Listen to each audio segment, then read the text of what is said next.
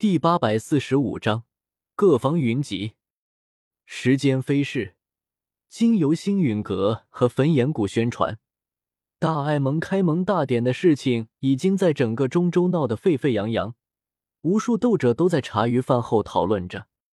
在中州生活的人，就没几个斗者没听说过魂殿，那可是中州的老牌势力，极其强大。而如今这个忽然冒出来的大爱盟，竟然就明目张胆要和魂殿作对，许多人都感到惊讶。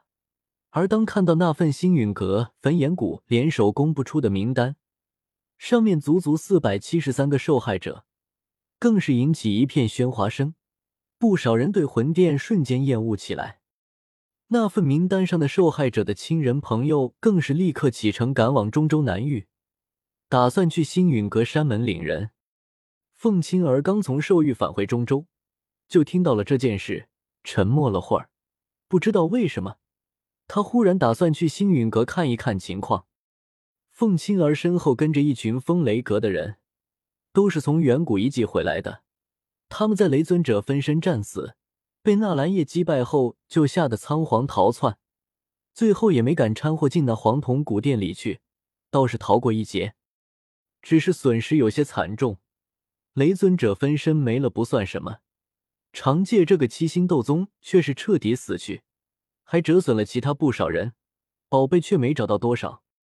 一群人有点不敢回风雷阁，在海谷山脉拖拖拉拉磨蹭好长时间，最后才打算跟着凤青儿返回风雷阁，都怕回去后受到雷尊者的惩罚。只是现在还没回去风雷阁。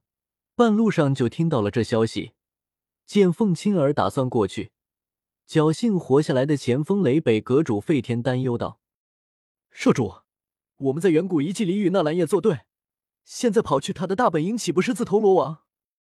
太危险了，我们还是直接回风雷阁吧。”“不，这种时候纳兰叶不会对我们动手的。”凤青儿坚持道。而且他是什么时候和星陨阁、焚炎谷扯上关系的？如今还当上了什么大爱盟主？如果他依靠星陨阁、焚炎谷的力量对付风雷阁，风雷阁岂不是危险了？我们必须去一探究竟。见凤青儿一脸大义凛然，费天以前因为凤青儿是魔兽，他还对他不怎么感冒，此刻却是瞬间肃然起敬。没想到对方为了风雷阁的安危，竟然不顾危险，决定深入虎穴一探那纳兰叶的底，当真令人敬佩。同时，费天自己也颇为奇怪，他算是最先和纳兰叶打交道的人，这人以前从来没听说过，四年前像是忽然冒出来一样。虽然做了不少惊艳的事情，可在费天看来，依旧是个小辈，被他撵着追杀。可四年一过，对方怎么忽然发达起来？不仅战力高的离谱，连雷尊者分身都被对方给打碎了。如今还折腾出了一个大爱盟，区区四年时间，超过了他上百年苦修，简直令人匪夷所思。是该好好去看看。费天喃喃一声，他与凤青儿是如今队伍中地位最高的两人。两人都决定了后，其他人自然无法反驳。队伍当即改道往星陨阁方向飞去。这一路上，他们遇到了许多同样去星陨阁的斗者，有的是落魄散修，有的是小门小户，当然也有不少招摇过市的大宗门。斗王、斗皇多如狗，就是斗宗强者也见了不少，比起远古遗迹来，好像还要热闹许多。花了数天时间赶路，来到距离星陨阁最近的天星城后，凤青儿看着满大街的斗者，忽然问道：“他们都是来参加大爱盟的开盟大典的吗？”费天点点头，站在天星城内都不用故意去偷听，随便就能听到，到处都是在讨论大爱盟。无数斗者从四面八方汇聚到这座城池，他们修为有强有弱，背景有贵有贱。目的各不相同，但目的地却相同，都是为了大爱盟而来。凤青儿一行人往天星城中走去，一路上见到了许多势力。忽然，费天看着前方对峙在一起的两伙人，神情愣了愣。万剑阁、黄泉阁他们也来了。前面街道上对峙在一起的，正是四方阁剩下的两阁。此刻，他们也发现了费天一行人，彼此都是老熟人了，纷纷看来。费天干笑几声，上前同两个长老打着招呼。两个也来了不少年轻一辈，曾经败在纳兰叶手中的万剑阁唐英、黄泉阁王晨也在。他们二人看向凤青儿，目光瞬间激烈起来，彼此都是天才。一见面，当然都想争个高下。唐英背负长剑，冷冷道：“王晨，上次四方阁大会，你可是第一个落败的。若是不服，可要去城外比上一比。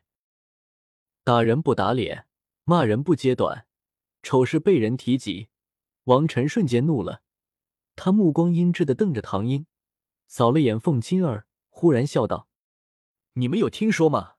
那位没见过面的大爱盟主似乎是个年轻人，年纪和我们相仿，也不知道怎么就当上了这么大爱盟主。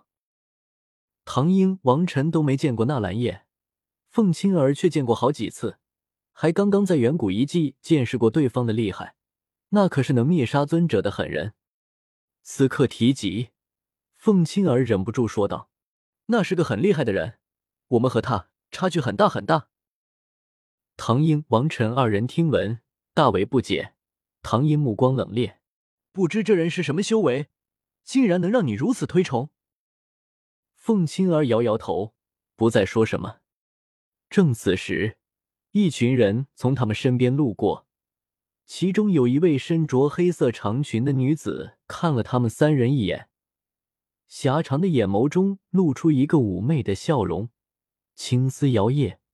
旋即擦肩而过，王晨当即看呆了，忍不住偏头看向那女子的背影，脑袋随着对方不断移动，喃喃道：“此女是谁？竟这般动人？”唐英冷哼一声，似乎对王晨露出这副表情很不满。凤青儿也有些好奇的看着那黑裙女子，只是惊鸿一瞥，却也能看出那女子容貌不在她之下，甚至比她更加妖娆动人。费天看了一眼，沉吟道：“看那群人的衣袍灰烬，应该是丹塔的人。